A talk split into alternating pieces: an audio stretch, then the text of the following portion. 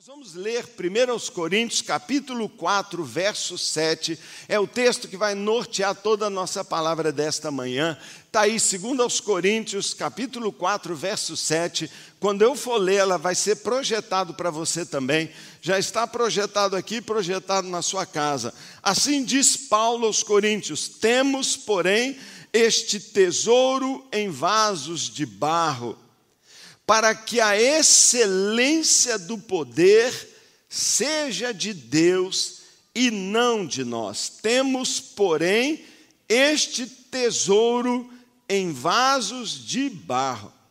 Nesta passagem, o apóstolo Paulo apresenta uma figura super esclarecedora da nossa realidade.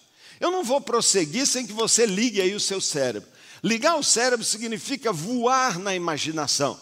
Pensa junto comigo num vaso de barro. Um vaso de cerâmica, desses frágeis, que se você bater um pouquinho mais forte, ele quebra.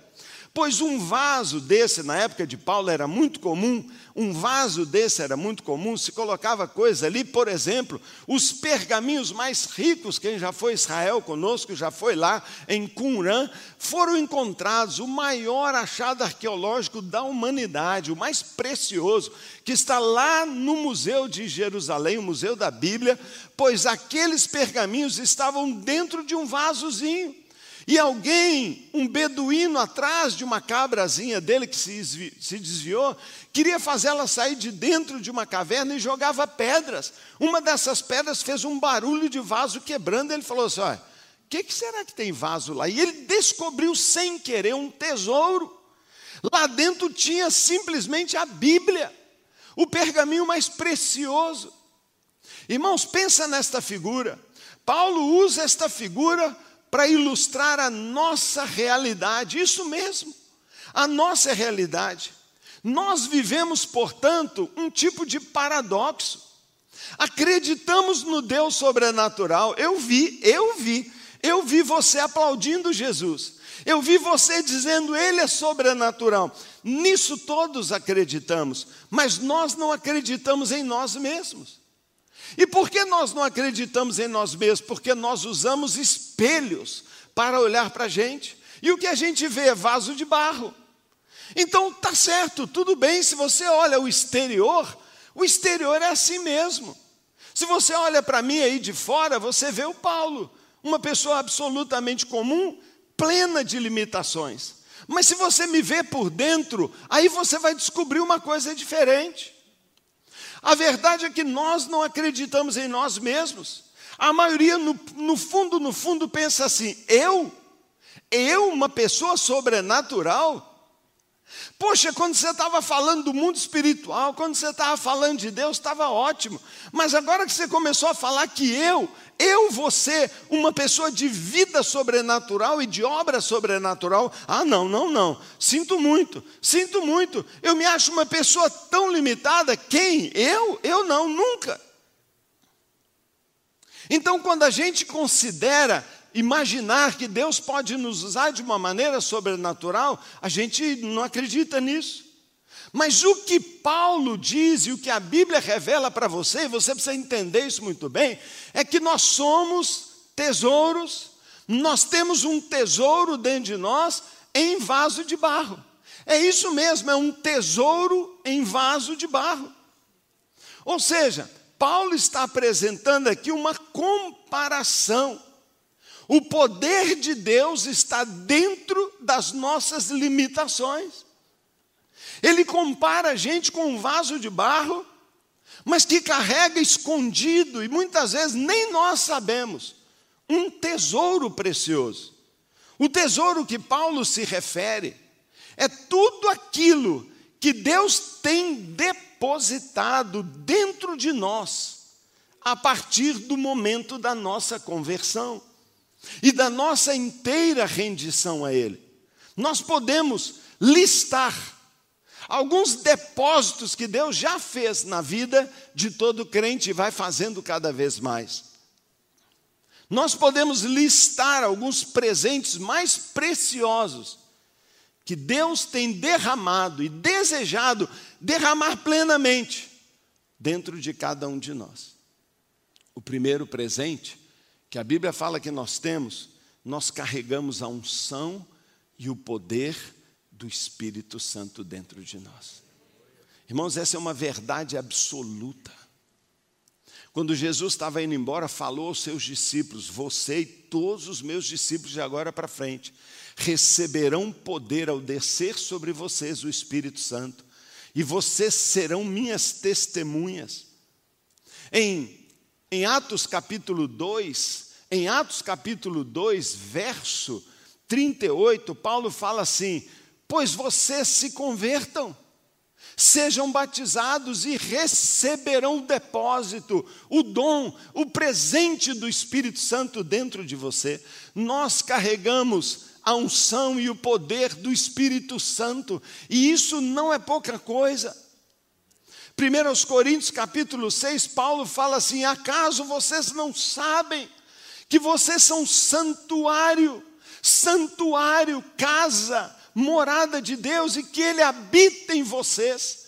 Já imaginou que a Bíblia está dizendo que esse Deus sobrenatural, diante de quem os demônios fogem, prostram-se, diante de quem toda a natureza obedece, diante de quem todos ficam perplexos, o maior poder, diz a Bíblia que esta plenitude, através do Espírito Santo, habita dentro de mim e dentro de qualquer crente.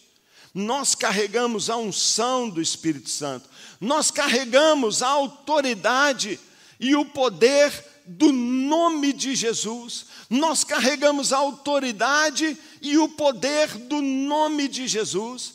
Quando Jesus estava subindo, ele diz: Toda autoridade me foi dada, e eu compartilho essa autoridade com você. Em Lucas capítulo 9, verso 1, ele diz: Pois eu estou dando a vocês autoridade para expulsar demônios, curar enfermos, para pregar o evangelho.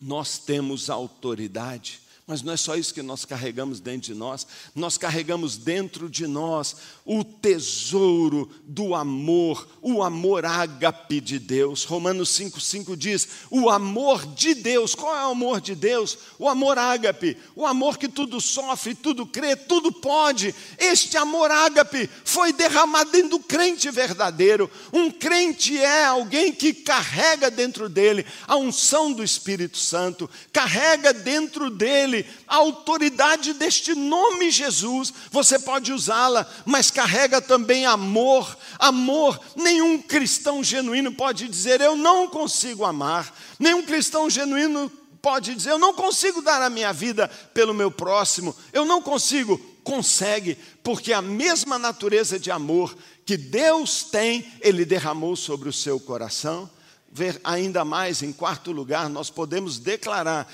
que nós carregamos a mensagem do Evangelho, nós carregamos dentro de nós o poder da palavra de Deus.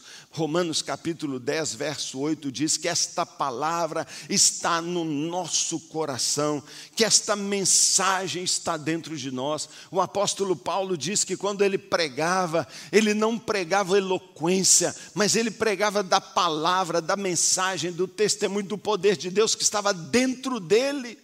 Cada um de nós tem esta palavra. Foi por isso que Jesus advertiu aos seus discípulos: não tenham medo, não tenham medo quando saírem para pregar, porque a palavra está dentro de vocês. Eu a colocarei nos seus lábios, ela virá naturalmente. Nós carregamos a mensagem. Irmãos, se nós carregamos a mensagem, se nós carregamos dentro de nós tudo isso, isso tem que sair para fora. Esse testemunho tem que ir para fora, esse poder tem que ir para fora, esse amor tem que fluir. Tem gente precisando deste amor, tem gente precisando desta mensagem. E onde ela está? Dentro da igreja, foi depositada dentro de nós. Nós somos a esperança do mundo, nós somos os que carregam a glória de Deus, mas não é só isso texto ainda diz que nós carregamos o testemunho de uma vida nova. Hoje à noite nós vamos ter um culto de testemunhos. Você vai ficar embasbacado. Você vai ficar chocado. Sabe por quê? Porque não acontece só. Não acontece só quando a gente se olha no espelho e diz, eu sou um vasozinho de barro. Acontece quando a gente olha com olhos naturais a própria igreja e a gente fala assim: eu não vejo o sobrenatural de Deus, Ele está aqui. Ó. Ele está aqui de uma forma impressionante. E nós aleatoriamente chamamos algumas pessoas para falar: qual o seu testemunho sobrenatural? Venha hoje à noite ver. Eu chorei. Eu fiquei tão emocionado. Ontem à noite eu custei a dormir, lembrando desses testemunhos. Sabe, irmãos, nós não só nos diminuímos, mas nós diminuímos a igreja. Cada um de nós tem uma história extraordinária para contar. Cada um de nós tem um testemunho para contar. Ou seja, o poder de Deus, e não nosso, está dentro de nós. Deus não espera que a gente use um poder que Ele sabe que nós não temos. Deus não espera que você tenha uma vida sobrenatural na sua força. Ele sabe que você não tem, porque Ele sabe você é um vaso de barro. Por isso Ele carrega dentro de nós ele derrama dentro de nós um tesouro precioso. Sabe, é lógico que esse vaso fala de um objeto frágil e sem muito valor. É isso que Deus está falando mesmo.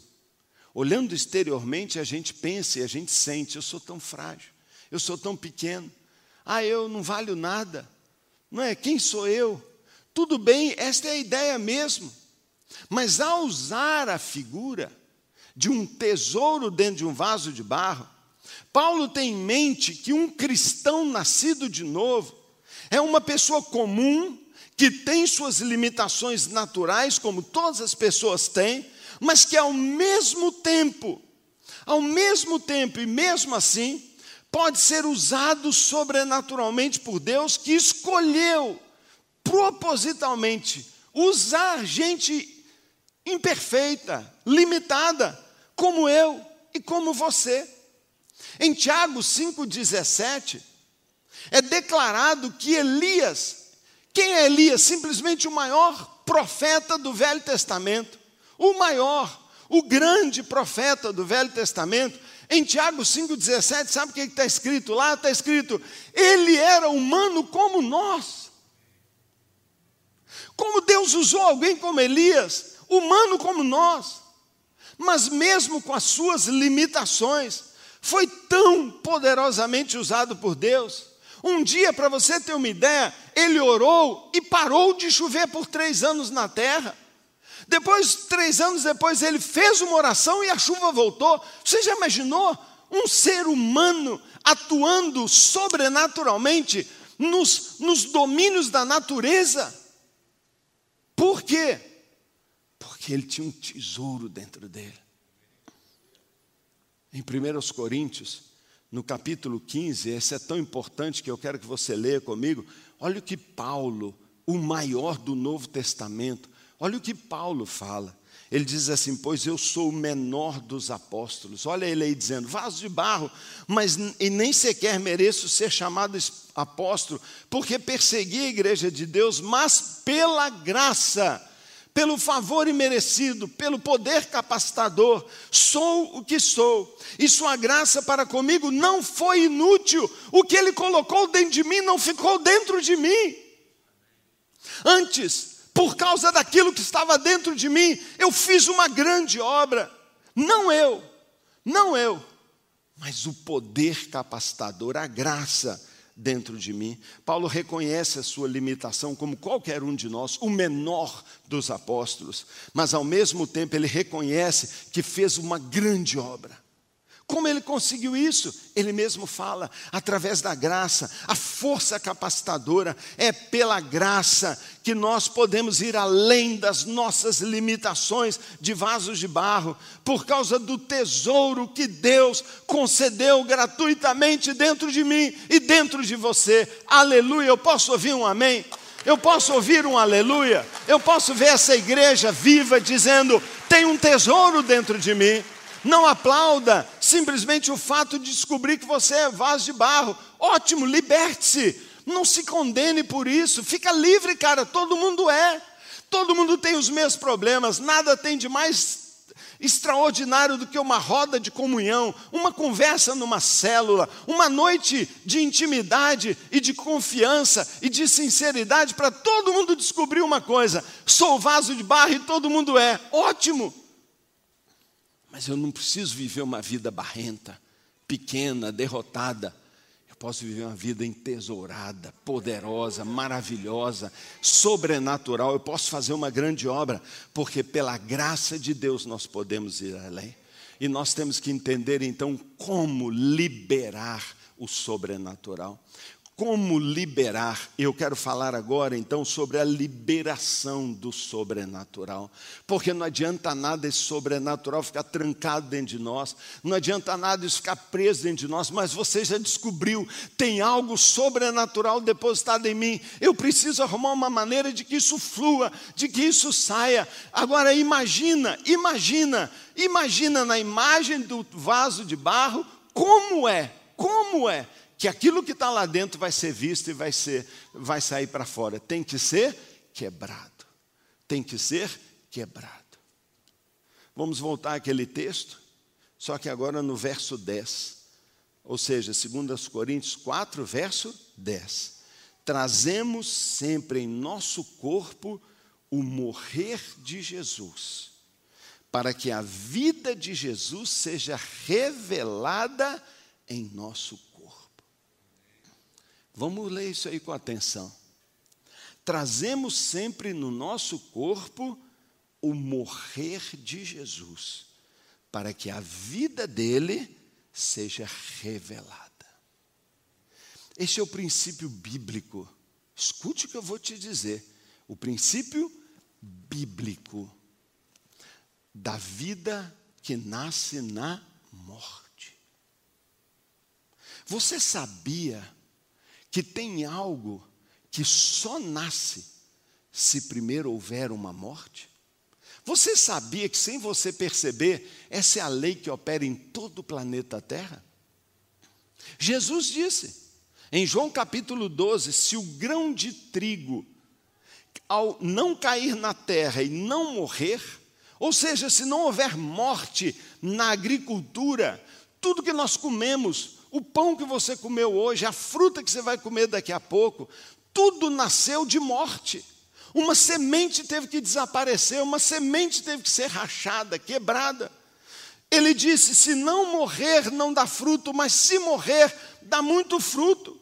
A vida está dentro do grão de trigo, mas há uma casca, há uma casca, uma casca muito dura em volta do trigo. Pega uma semente e veja a dureza da casca.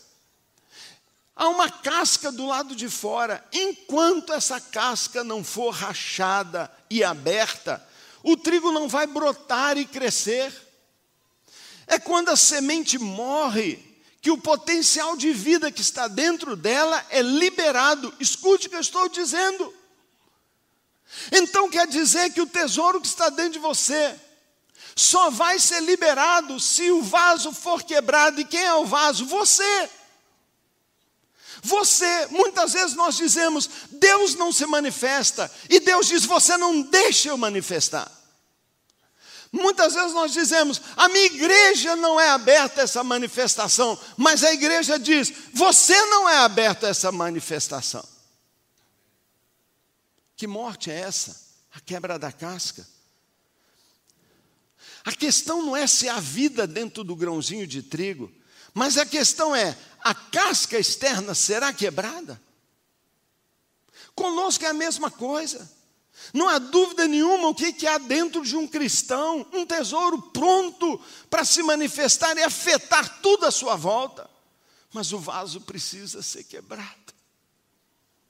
Por isso Deus nos toca de várias maneiras. Por isso Deus nos toca de várias maneiras.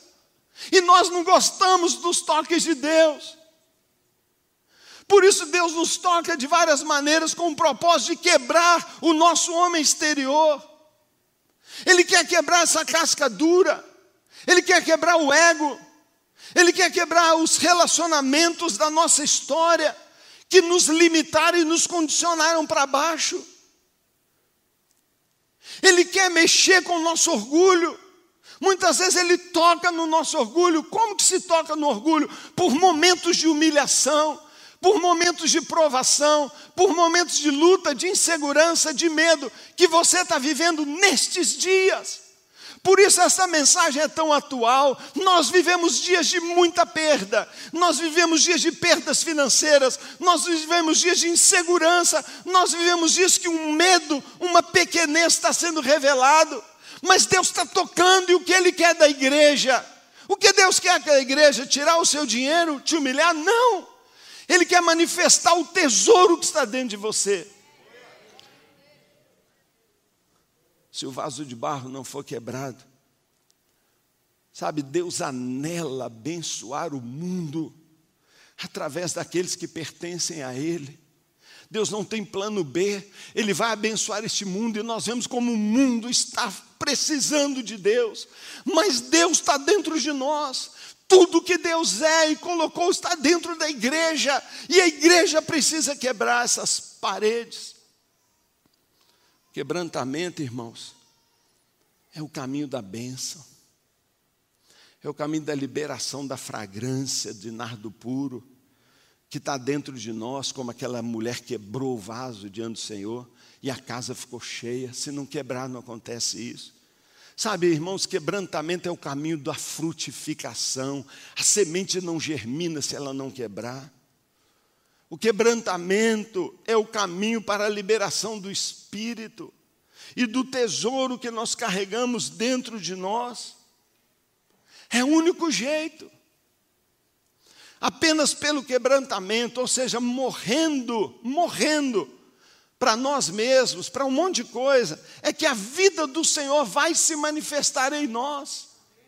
E muitas vezes você fica brigando com Deus, pensando, Ele não me deu o que deu para o outro. Não, você não libera como o outro está liberando.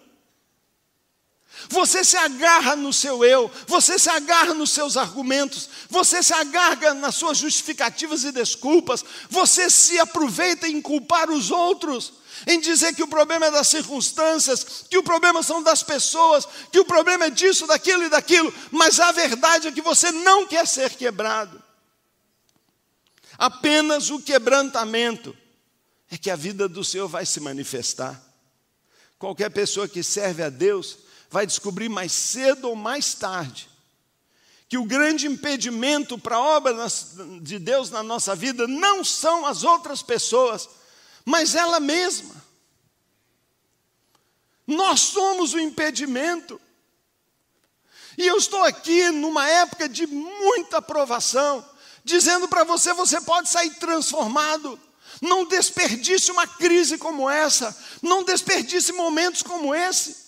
Deus quer liberar algo lindo que está dentro de você. Só você pode liberar isso, ou só você pode impedir essa liberação. Está nas suas mãos.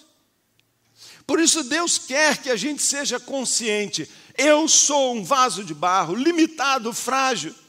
Porque se nós formos orgulhosos e autossuficientes, achando que somos muito bons e excelentes, jamais vamos trilhar o caminho do quebrantamento. Então, meça o tamanho do seu ego, meça o quanto você tem vivido em autossuficiência e orgulho, e você estará medindo a espessura a largura, a resistência deste vaso de barro. Tem alguns que são uma casquinha fina, Deus só tem que dar um peteleque e sai coisa tão linda. Tem gente que Deus bate, bate, bate, ele diz: não quebro, não quebro, não quebro. E o mundo é privado, e você é privado de viver uma vida sobrenatural. Eu quero destacar rapidamente duas razões porque muitos não são quebrantados. Primeiro, muitos não conseguem enxergar que quem está tocando neles para quebrar o vaso é o Senhor. Só conseguem enxergar o natural e acham que são pessoas que estão se opondo a eles, e aí vem as brigas. Aí vem as brigas, as trocas de farpas. Aí vem os conflitos, porque você está guerreando no nível natural. A nossa luta não é contra carne e sangue. Lembra disso na primeira palavra? A nossa luta é no mundo espiritual. Nós achamos que a culpa é das circunstâncias, a culpa é do desemprego. Se eu tivesse mais dinheiro, se eu morasse em outro país, se eu imigrasse para os Estados Unidos, se eu morasse na Europa, especialmente na Espanha, minha vida seria assim tão linda e maravilhosa. Nós achamos que é isso, mas se nós cremos que Deus é todo-poderoso, Então nós precisamos acreditar que tudo que vem a nós foi ordenado por Ele. Não há nada que vem na sua vida que não passou pela autorização de Deus. Se está acontecendo algo, não são pessoas, não são circunstâncias, é Deus. Deus quer fazer algo. Para um cristão, isso é maravilhoso ser cristão, nada é acidental. Nós devemos pedir a Deus então que abra os nossos olhos entendemos o que Ele está nos tocando, por que está nos humilhando, porque às vezes Ele até nos fere, porque Ele deixa algumas coisas péssimas acontecerem conosco. Para quê? Para quebrantar a gente e liberar o tesouro. Nós precisamos ter essa luz e aceitar que a mão de Deus é que muitas vezes é que está nos quebrando. Segunda razão, muitas vezes nós, primeira razão, não enxergamos que é Deus. A segunda é que nós temos amor próprio demais. No fundo, no fundo, lá secretamente, amamos a nós mesmos. E não achamos que precisamos mudar. Não precis, achamos que nós não precisamos ser quebrantados. Eu não tenho nada contra amar a si mesmo, acho isso lindo. Mas tem certos amores que são burros demais, são cegos. E talvez esse é o amor mais cego.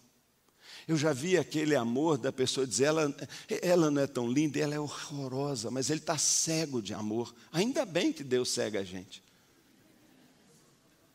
Mas tem gente que é cego de amor por ele mesmo, é um traste é um vaso de barro, é orgulhoso, não deixa Deus agir, é, carnal, resiste ao Espírito Santo, mas acha lindo.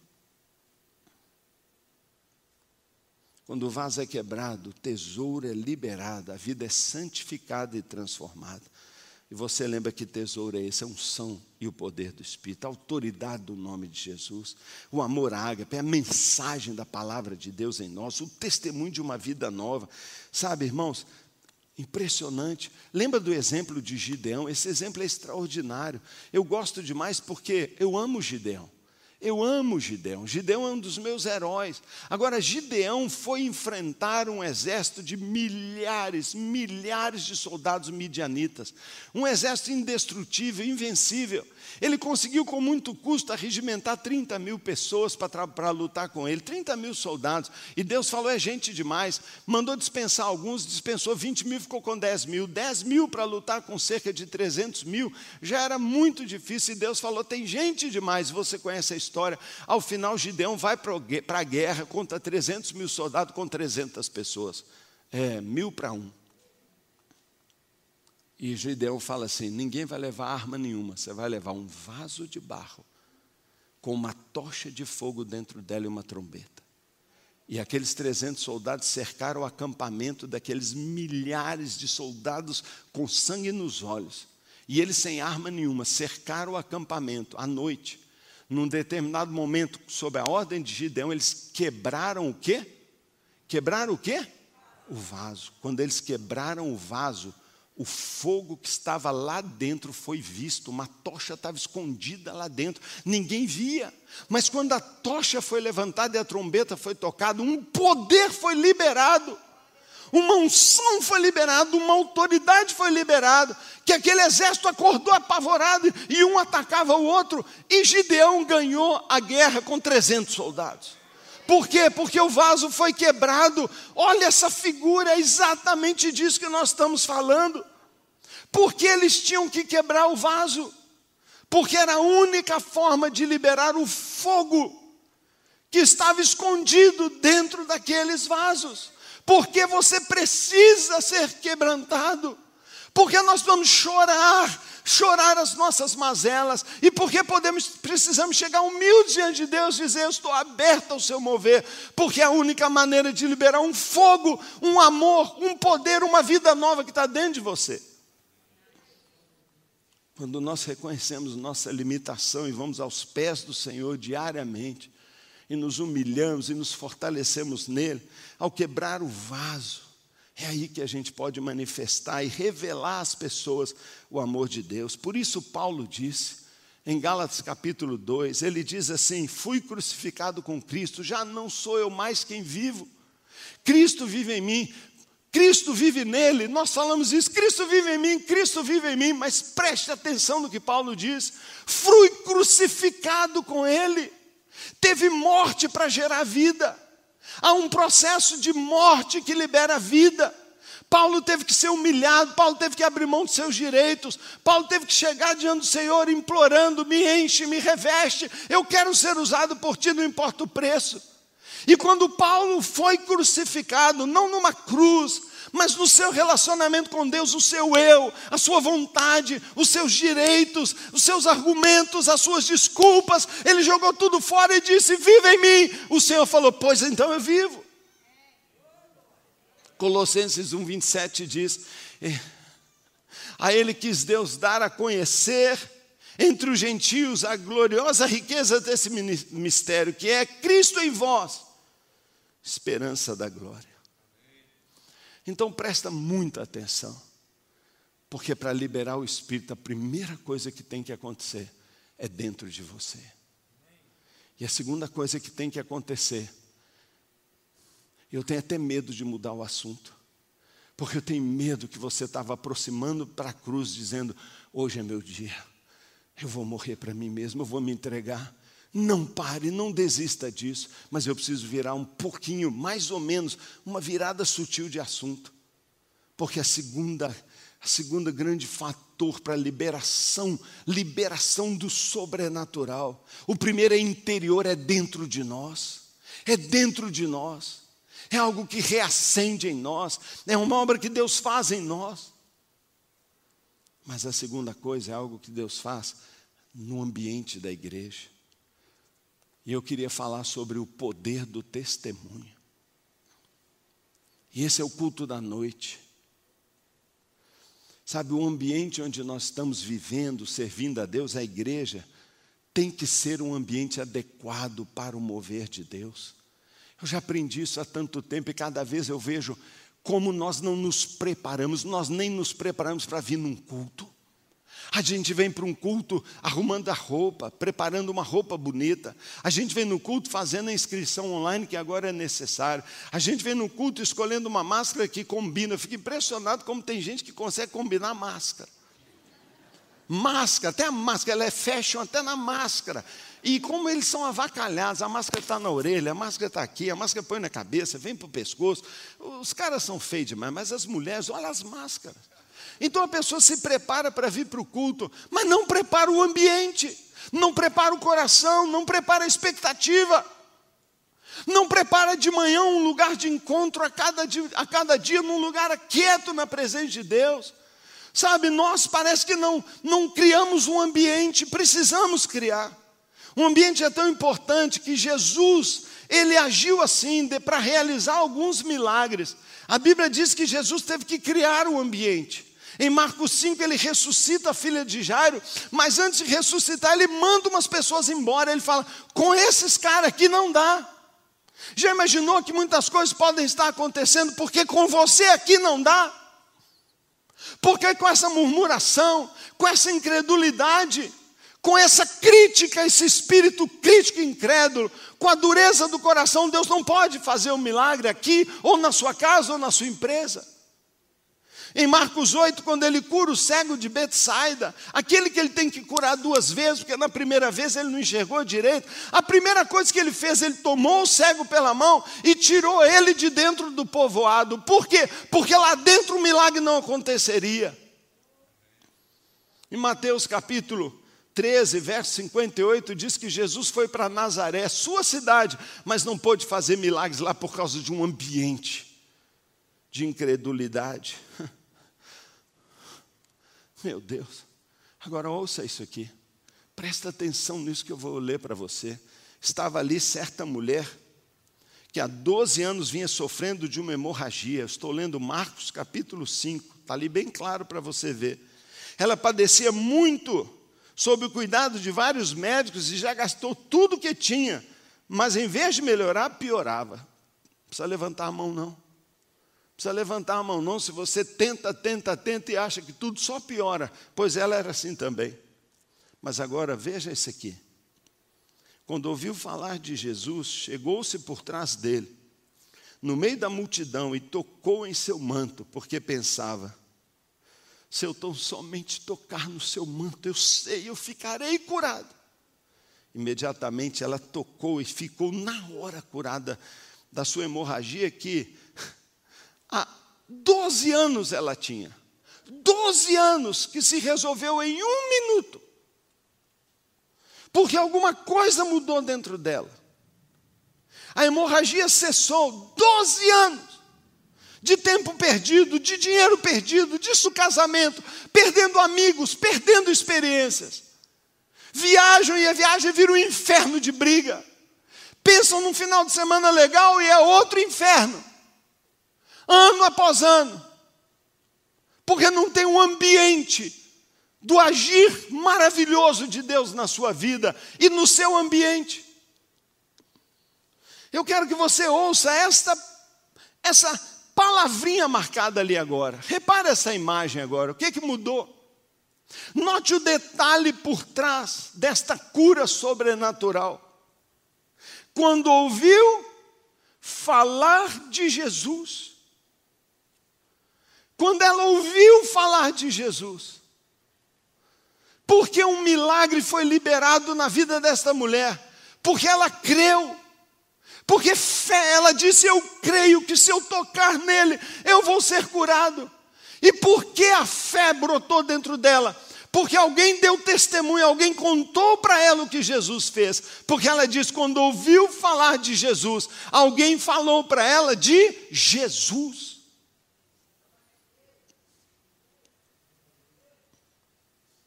Alguém testemunhou cura para ela. Alguém testemunhou libertação. Alguém testemunhou outro grande feito que Deus faz, e ao ouvir ela creu, o mesmo pode acontecer comigo. Irmãos, o, o, o testemunho tem poder para gerar fé, fé de Deus nas pessoas. O testemunho e a pregação sobre o poder sobrenatural de Deus, como hoje está sendo feito, cria um ambiente de fé e de honra, principalmente honra a Deus que libera no ambiente de honra o mover sobrenatural de Deus. O testemunho faz com que as pessoas passem a acreditar e a confiar no Deus que faz o impossível. Eu poderia andar pela Bíblia inteira, essa é só uma passagem, para dizer para você como o testemunho é chave. Você já parou para pensar que muitas pessoas podem estar sendo impedidas de receber sua cura? sua libertação e a sua salvação, porque nunca ouviram falar de Jesus e do que ele pode fazer. Muitos nem sabem que há dois mil anos atrás Jesus levou sobre si todas as doenças, misérias, pecado e morte. Eles nem sabem. Nós precisamos reconhecer essa incrível estratégia e testemunhar sobre a vida, a morte, a ressurreição de Jesus e de tudo que Ele pode, o que Ele quer fazer na nossa vida. Nós temos o chamado e o dever cristão de contar a todos o nosso testemunho, aquilo que Deus fez por nós. E escute o que eu vou dizer, Central. Escute o que eu vou dizer, Central. Quando nós criarmos uma cultura de testemunho, quando nós começamos a contar, talvez uma das maiores falhas práticas desta igreja é que nós nos esquecemos, nós não lembramos do que Deus faz, nós não guardamos num lugar próprio os testemunhos do que Deus fez no nosso meio. Pois hoje à noite você verá testemunhos impressionantes, vão gerar uma fé e vai liberar o ambiente de milagre. Você não tenha dúvida disso. Você não tenha dúvida disso, porque nós temos o chamado. Você quer viver uma vida sobrenatural? Você quer viver uma vida sobrenatural? Então, viva em função do tesouro de Deus que está dentro de você e não do vaso de barro que você é.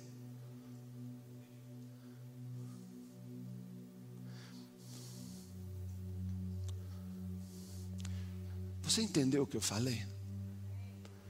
se você não olhar diferente, você nunca vai viver o sobrenatural.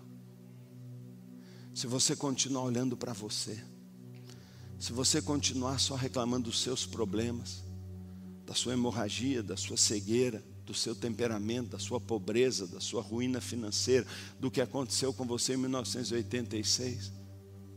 Se você não olhar para dentro, e se você não começar a contar e a medir e a avaliar o que está dentro de você, e se você continuar só a olhar para pessoas como sendo pessoas, e pelas circunstâncias como sendo só problemas e não oportunidades.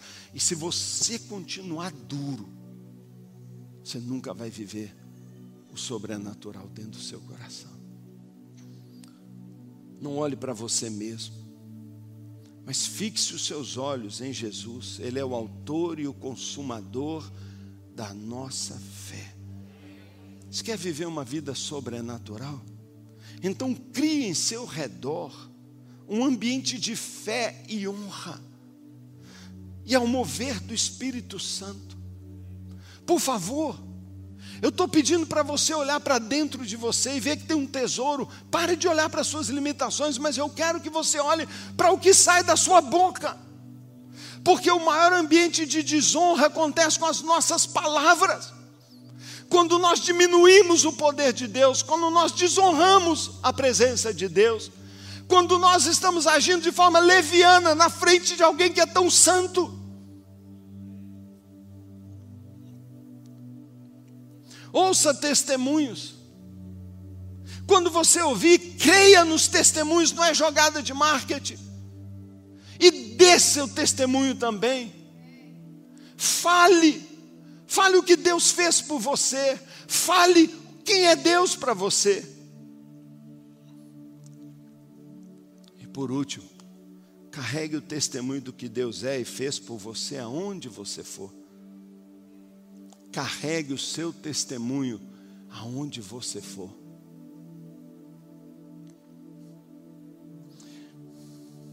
Viva em função do que está dentro de você e não do que está fora. Viva em função do quem você já é por dentro e nem quem você está se tornando por fora porque Deus já te converte no seu espírito, mas vai arrumando a sua alma. Você está em reforma. Um dia você vai ser igual dentro e fora. Você é um tesouro por dentro e vai ser um tesouro por fora. Mas há um processo que está migrando de dentro para fora. Crie um ambiente de honra o pecado desonra a Deus, a maledicência, a reclamação, a mentira, a maioria das coisas que desonra a Deus é a nossa incredulidade falada, nossas queixas. Carregue o testemunho de Deus aonde você for. Está entendendo isso que eu estou falando? Carregar o testemunho de Deus? Não. vou voltar na história do povo de Israel. O povo de Israel estava saindo do Egito e eles iam conquistar a terra prometida. Isso foi cantado aqui hoje. Num determinado momento, Deus fala assim: vocês não vão conseguir se vocês não guardarem o testemunho. E Ele mandou eles construírem uma arca. Ela era de madeira por fora, mas de madeira por dentro, mas revestida toda de ouro. Era chamada Arca da Aliança ou Arca do Testemunho. Arca do que? Testemunho. E Moisés mandou que dentro daquela arca fosse colocada três objetos memoriais. Primeiro, as tábuas da lei. O que significava as tábuas da lei? A aliança que Deus tinha feito com o povo de Israel lá no Monte Sinai. Aquelas pedras que Deus tinha dado para Moisés, dizendo: Eu faço uma aliança com esse povo. Eles carregavam dentro a tábua da aliança.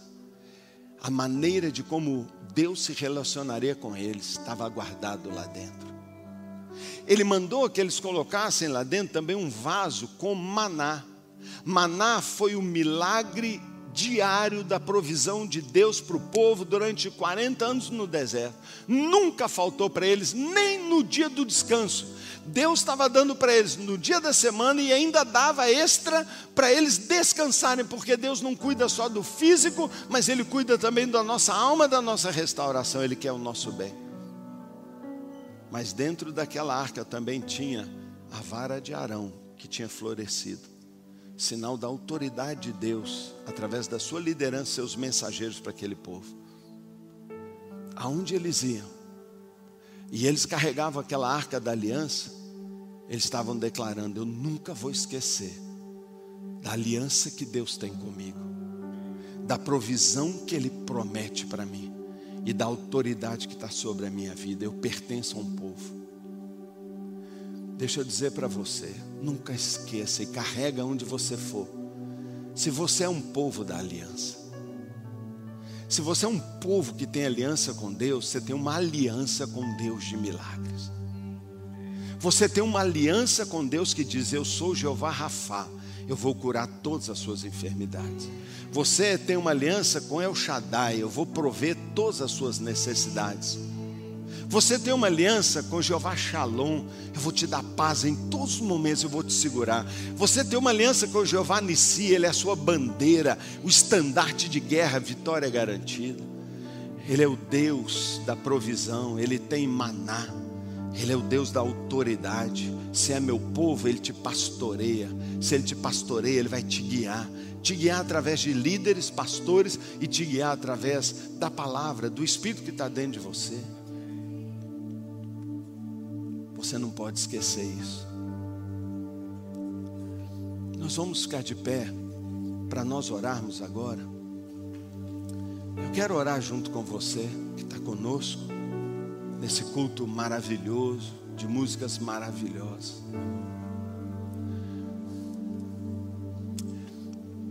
À noite será um ambiente de um culto de testemunhos. E por causa do testemunho, o que vai ser ouvido falar vai produzir fé, e a fé vai produzir milagres. Então, se você está precisando de um milagre muito sobrenatural, à noite vai ser a ministração prática disso. E eu estou declarando aqui com toda a autoridade da vara de Arão: vai ter milagres hoje à noite. Vai ter milagres. E eu não estou adiando o problema, não. Eu não estou adiando, é o que Deus falou com a gente. Mas escute agora. Hoje de manhã, Deus falou comigo.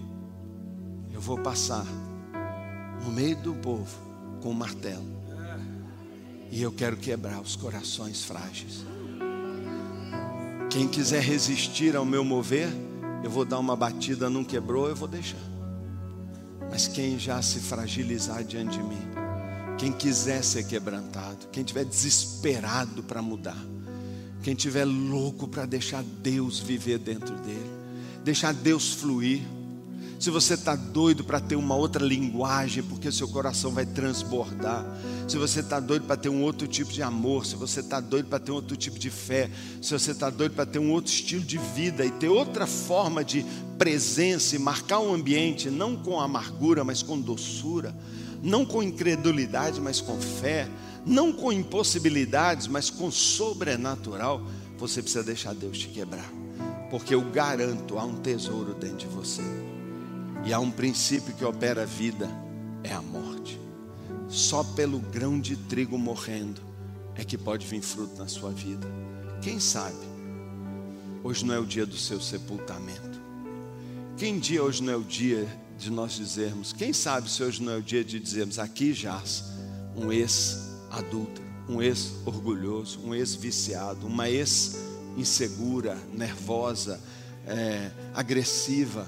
Quem, quem sabe não é hoje o dia de dizer: nasceu uma árvore frutífera, nasceu uma testemunha, nasceu um crente maravilhoso, nasceu um líder.